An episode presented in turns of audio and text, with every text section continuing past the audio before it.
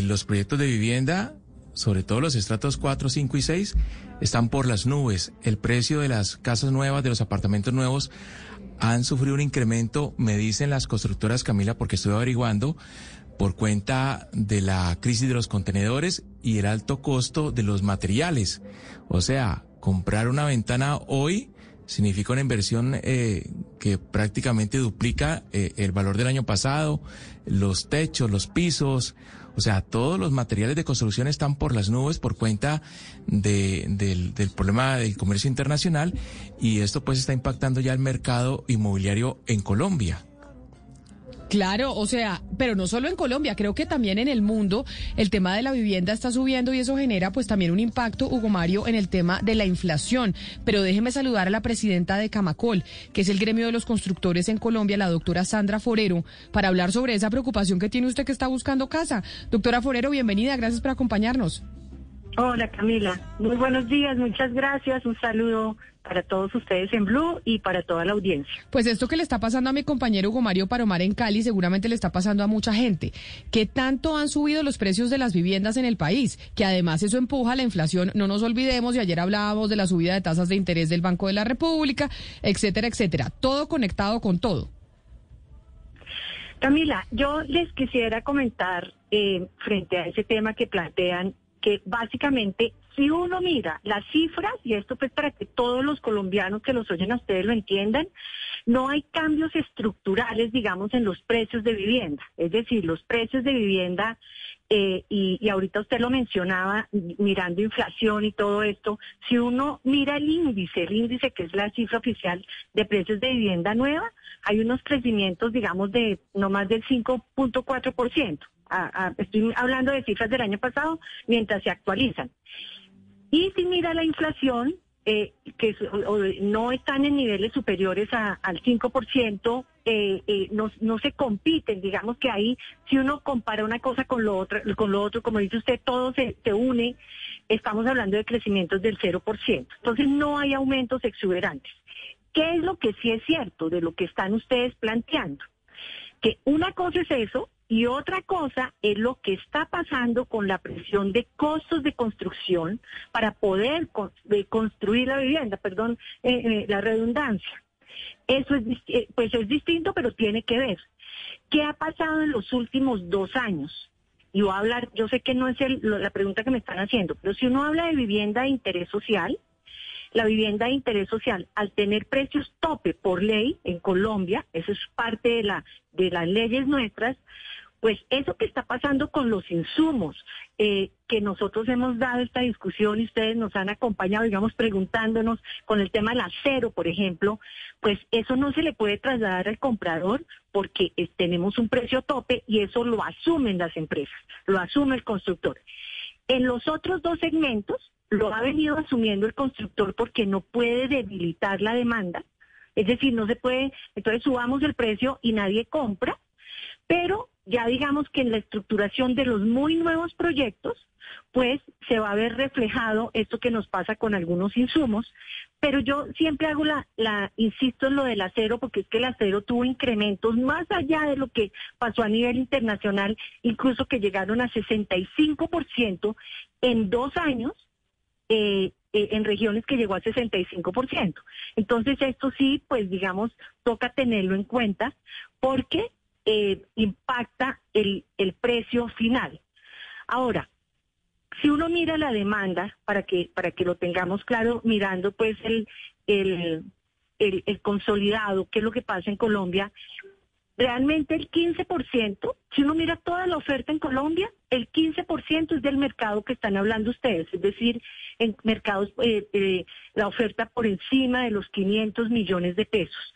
Entonces no es, digamos, no es el grueso de la oferta, pero sí se impacta ese segmento, por supuesto. Pero entonces, si ustedes hacen un resumen, porque usted nos explica, hay unos costos que, asume el constructor y que no se le pasan al usuario.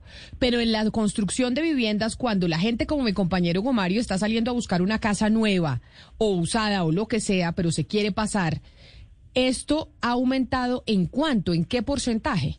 Porque además entiendo, doctora Forero, esto es un fenómeno no solo en Colombia, sino en el mundo. Si uno va y mira el mercado inmobiliario en los Estados Unidos, está también supremamente movido y las casas se están vendiendo en cinco o tres días y con unos precios exorbitantes. ¿Aquí también estamos viviendo el aumento del precio de la vivienda o no?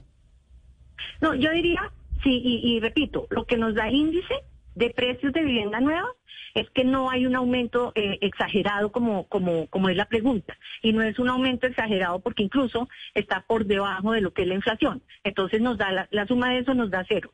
Pero quiero llamar la atención en que, eh, por ejemplo, en el mercado, y ustedes ahorita oyendo la introducción, porque los estaba oyendo hace rato, eh, hablaban de lo que dice el ministro de Vivienda del tema de los subsidios y eso. En vivienda social esto no se puede trasladar, ni mucho menos. Y no se puede trasladar pues porque la, ley, no, no solo porque la ley no lo permite, sino porque adicionalmente es un mercado que todos tenemos que atender. Colombia es un país de vivienda de interés social. En el segmento medio tampoco se ha trasladado y ahí hay unos grandes beneficios del gobierno, tanto en el medio como en la vivienda social. Y en el alto, el año pasado vendimos, por ejemplo, el año pasado vendimos un 10% más que en el 2020. Pero eh, eh, eso quiere decir que es un mercado sano. Entonces no es que haya un gran impacto, un gran aumento de los precios. Pero, doctora Forero, en medio de la coyuntura, ¿cuál es la realidad del mercado? Por ejemplo, le pregunto, en Colombia hoy, ¿cuántas viviendas nuevas se vende por, por, por cuántas viviendas usadas? eh, cómo, cómo, cómo está eh, relacionado el mercado en cuanto a viviendas nuevas y usadas y hoy realmente qué es más conveniente para, para el comprador, comprarse una vivienda usada o comprarla nueva. Bueno, esa, es una muy buena pregunta. Hablo rápidamente de las cifras. ¿Qué pasó el año pasado? El año pasado se vendieron en Colombia 240 mil viviendas nuevas. Estoy hablando del mercado de nuevas. Eso fue un 16% más que en el 20 pero ustedes dirán, no, pero ¿para qué compara con el 20 si fue el año full de la pandemia? Pero incluso eso está por encima del 19. O sea, 240 mil viviendas nuevas se vendieron el año pasado. De esas 168 mil son BIS, y ahí yo quiero llamar la atención de la importancia de la vivienda social. Y 56 mil fueron segmento medio, es decir, viviendas entre 130 y 450 eh, millones de pesos. Por encima de eso, se vendieron 15.300 y les quiero, y pues para contarles, en el segmento alto, eso es un 10% más que en el 20 e incluso superamos el 19. En el segmento alto hacía años, bueno, no voy a decir años, pero hacía cuatro años no crecíamos, era un segmento que venía cayendo, cayendo. Entonces a la pregunta es, ¿cuál, a la realidad, cuál es la realidad del mercado de vivienda en Colombia? Es una realidad de un mercado sano. La gente sigue invirtiendo en vivienda, creyéndole la vivienda, el gobierno sigue acordémonos que la política de vivienda está centrada en el comprador, para que el comprador, para que los hogares puedan acceder a una vivienda. Ahora, ¿qué pasa con la usada? Que eso es una, la usada generalmente, la usada generalmente va muy jalonada por la nueva. ¿Por qué? Porque en la medida que rota, que la gente accede a una vivienda nueva, por ejemplo, en la vivienda social, que es el grueso que les cuento, es la mayoría de esos hogares es la primera vez que acceden a una, a una vivienda a, una vivienda propia y están, entre comillas, desocupando una usada, entonces ahí se empieza a generar también un movimiento de la usada. Ahí hay como una, hay como una eh, coherencia entre que la gente va cambiando hacia una vivienda nueva y van desocupando usada también, o porque quiere una vivienda más grande, o por la localización, o porque sencillamente hay una cosa que es muy importante, y es que la vivienda se sigue valorizando. Una persona compra una vivienda hoy y ya mañana le vale un poquito más y pasado más, un se, va, se va quedando la familia, consolida patrimonio y se va valorizando. No estoy diciendo que la usada no... Es una inversión, pero es una inversión propia en la que vive. Y los otros también, que tienen todo el derecho en el segmento medio y alto, generalmente o compran su primera o su segunda o tercera vivienda o, o ya han sido propietarios o compran para invertir porque les queda el activo y se va valorizando. Doctora Forero, yo le, yo le pregunto desde Panamá, en donde a diferencia de lo que comentaba Camila, aquí el precio de la vivienda ha caído drásticamente. Pero también se está viendo un fenómeno importante y es como los bancos han salido básicamente a regalar casi que créditos para la compra de viviendas, obviamente con miras a cumplir una meta. ¿En Colombia está pasando lo mismo? ¿Los bancos están soltando hipotecas de manera mucho más sencilla prepandemia o tal vez están cuidando la espalda? No, y les quiero contar una cosa que es, y es muy valioso la pregunta, porque primero, los beneficios del gobierno tienen que ver con el sector financiero, es decir, pasan por el sector financiero. Eso quiere decir que las familias acceden a, esos a los beneficios en la medida que puedan acceder a un crédito. Y ahí el sector financiero, tengo que decirlo, ha estado jugado. Tanto así que más bancos han empezado a meterse en el tema, precisamente por la palabra, a incorporarse en el tema de vivienda. Entonces, en la medida que hay más jugadores, hay más competencia y se vuelve el tema más de tasas más interesantes, de eh, productos interesantes para el comprador de vivienda. Ahorita está apareciendo una cosa maravillosa y es los bonos, eh, los créditos eh, verdes entonces, si son viviendas certificadas desde el punto de vista de sostenibilidad, tienen una tasa preferencial para el crédito constructor y para el comprador de vivienda. Entonces, si bien no puedo decir yo que es que sueltan la plata, porque pues ahí, están las áreas de riesgo de los bancos, sí han estado muy jugados con el sector con la construcción de vivienda. Es decir, toda esta gran revolución de la vivienda social, que es puro progreso social, si no fuera también con el respaldo del sector financiero, pues no, no decir fue la del gobierno, pero del sector financiero, de pronto no estaríamos en esos niveles. Entonces, ahí hay una gran, y en el segmento medio y alto también, porque la mayoría de las personas que compran, de hogares que compran segmento medio y alto, pasan por un crédito hipotecario. Entonces ahí hay una cosa bien interesante de lo que pasa y es una meta de todos, es una profundicemos el crédito, es llegar a más hogares y ojalá lográramos llegar también a, hogares de menos ingresos para poder ayudar que, por ejemplo, en los hogares de hasta dos salarios mínimos cada vez eh, se formalicen, entren al crédito hipotecario, accedan a los programas del gobierno. Hoy, doctora Forero, ¿cuáles son las ciudades de Colombia con el metro cuadrado más, más costoso? Eso es muy difícil decirlo porque incluso dentro de las mismas ciudades hay unas diferencias enormes. Por ejemplo, hay ciudades donde la gente dice con el mismo el mismo metraje, hace una comparación que, y no me gusta mucho hablar de esos casos, pero el metro cuadrado en Armenia, entre Armenia y Bogotá, es súper distinto, claro. ¿Por qué? Porque las condiciones son distintas porque los productos inmobiliarios son distintos, porque la misma contexto geográfico es distinto. Y si ustedes miran en Bogotá, hay unas diferencias importantes donde siempre se habla, y yo no debería estar diciendo esto, pero aprovecho que estamos aquí en confianza, pero no, es que el metro cuadrado en Bogotá está altísimo. Hay unos proyectos muy puntuales que no llegan ni al 1% de la oferta, de oferta bogotana por las características del producto inmobiliario que tienen ese metro cuadrado. Pero en general es un metro cuadrado que es accesible al comprador. Claro, pero Bogotá es la capital, entonces que esas diferencias con Armenia, por eso la gran ventaja de la vivienda es que dejó de ser de cinco ciudades capitales, está eh, eh, ofreciéndose de manera contundente en 150 ciudades y municipios de Colombia y hay productos inmobiliarios para todos los gustos y además para todas las condiciones de los hogares. Pues doctora Forero, muchas gracias por, por atendernos. Dígame, Valeria. Camila. Eh, no, es que yo quiero, antes de que se vaya la doctora Forero, pues hacerle una pregunta que me parece importante. Yo quiero, doctora Forero, preguntarle ustedes cómo piensan que esta época preelectoral, un poco de incertidumbre, puede llegar a afectar pues el mercado inmobiliario eh, específicamente. Y se lo pregunto porque pues la conversación esta semana ha estado alrededor de esa famosa cláusula Petro, donde pues lo que muestra es que hay un miedo eh, en, alrededor de los inversionistas por una posible llegada del presidente, del, del candidato Gustavo Petro a la presidencia. ¿Ustedes piensan que el mercado inmobiliario se se podría afectar en estos meses preelectorales?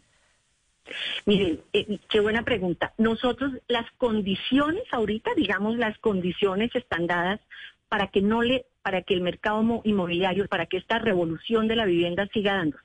¿Por qué les digo eso? Hace un par de semanas el presidente Duque dijo, ningún hogar que llegue este año a recibir su vivienda va a, tiene riesgo de no tener subsidio. Eso es un mensaje contundente, porque el gobierno se acaba en agosto y la gran angustia era, y los subsidios de agosto, no, el gobierno dijo, nosotros tenemos que honrar la confianza de los que compraron el año pasado y el año antepasado. Entonces, para la vivienda social, estamos blindados. Y los otros segmentos, las condiciones están, los bancos siguen con tasas, con, eh, tasas bastante eh, eh, favorables, la oferta no se ha caído, los empresarios siguen lanzando proyectos, entonces el 22 tiene todas esas cosas positivas.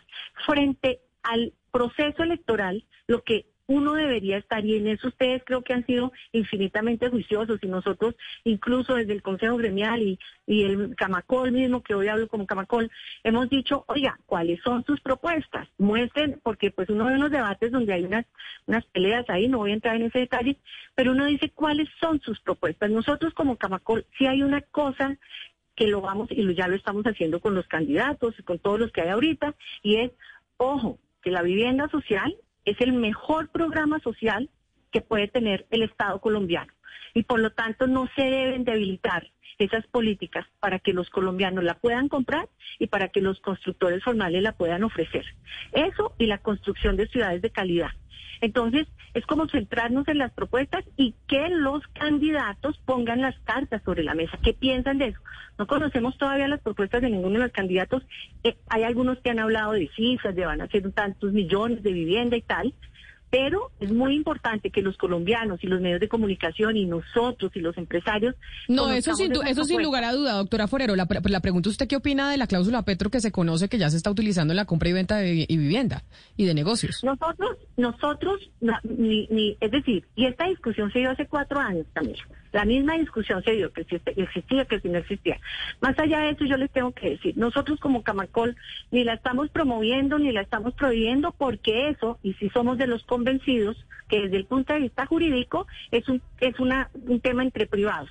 Aquí hay veces se ha querido entender que el comprador de vivienda es una persona que no piensa. Y no, si existe, si se está dando, esa es una relación en un contrato entre privados que eh, eh, eventualmente está evidenciando algunas preocupaciones. Pero como digo, como gremio, como voceros del sector empresarial, de los constructores y de toda la cadena, claramente no es una cosa ni que estemos prohibiendo y que no podemos entrar tampoco a prohibirla si se está dando. Pues es la doctora Sandra Forero Ramírez, presidenta de Camacol, hablando del tema de la vivienda y el aumento de los costos y demás, que ya dice no es así y es en ciertos eh, edificios en particulares, en ciertos sitios de algunas ciudades del país. Doctora Forero, mil gracias. Camila, a ustedes mil y mil gracias. Un gran saludo para todos. Aquí me están escribiendo algunas personas, Camila, me dice un, oyente que, que en efecto, que, que a él el, el precio de la vivienda que iba a comprar no, no, no le registró un incremento, pero que sí el constructor le dijo que le entregaba su apartamento sin los terminados que le había prometido. Eso. Justamente por el, el costo de los materiales. Eso que usted, que le está diciendo un oyente, Hugo Mario, también nos lo está escribiendo un oyente que se llama Gonzalo, que nos escribe al 301-764-4108. Y él dice, él nos escribe desde Pasto, que él hace años eh, compró un apartamento sobre planos a un precio mm. determinado, pero que muchas constructoras, que le está pasando a él, pues no han podido terminar y entregar esos apartamentos con las características con las que los vendieron. Entonces, los venden, los entregan con, eh, con materiales, con acabados de menos calidad, que sí hace obviamente que usted pues sienta un incremento en, eh, en, el precio de la vivienda, porque usted está recibiendo algo de menor calidad y usted ha pagado por algo de mayor calidad, pero el constructor le dice, oiga, eso hoy me cuesta tres veces, cuatro, cinco veces más. Claro, o lo entrega en obra gris y le toca al comprador hacer la inversión, comprar materiales muy, muy costosos por esta época para poder terminar su apartamento como lo quería. Bueno, pues ahí está, la vivienda nueva, la vivienda usada en Colombia, subiendo o no subiendo. La doctora Forero dice que sube por debajo de la inflación, que solo son algunos proyectos en particular en ciertos sitios, por ejemplo, de Bogotá, Medellín, Cali, que no son la mayoría, que sí pues tienen uno por unas características particulares que tienen unos, un, aumento de unos precios desmedidos. Don Gonzalo Lázaro, y usted que está aprovechando para comprar casa en Panamá, ya lo vi porque está muy barato, ya vi que usted sí nos está haciendo, nos está haciendo ojitos.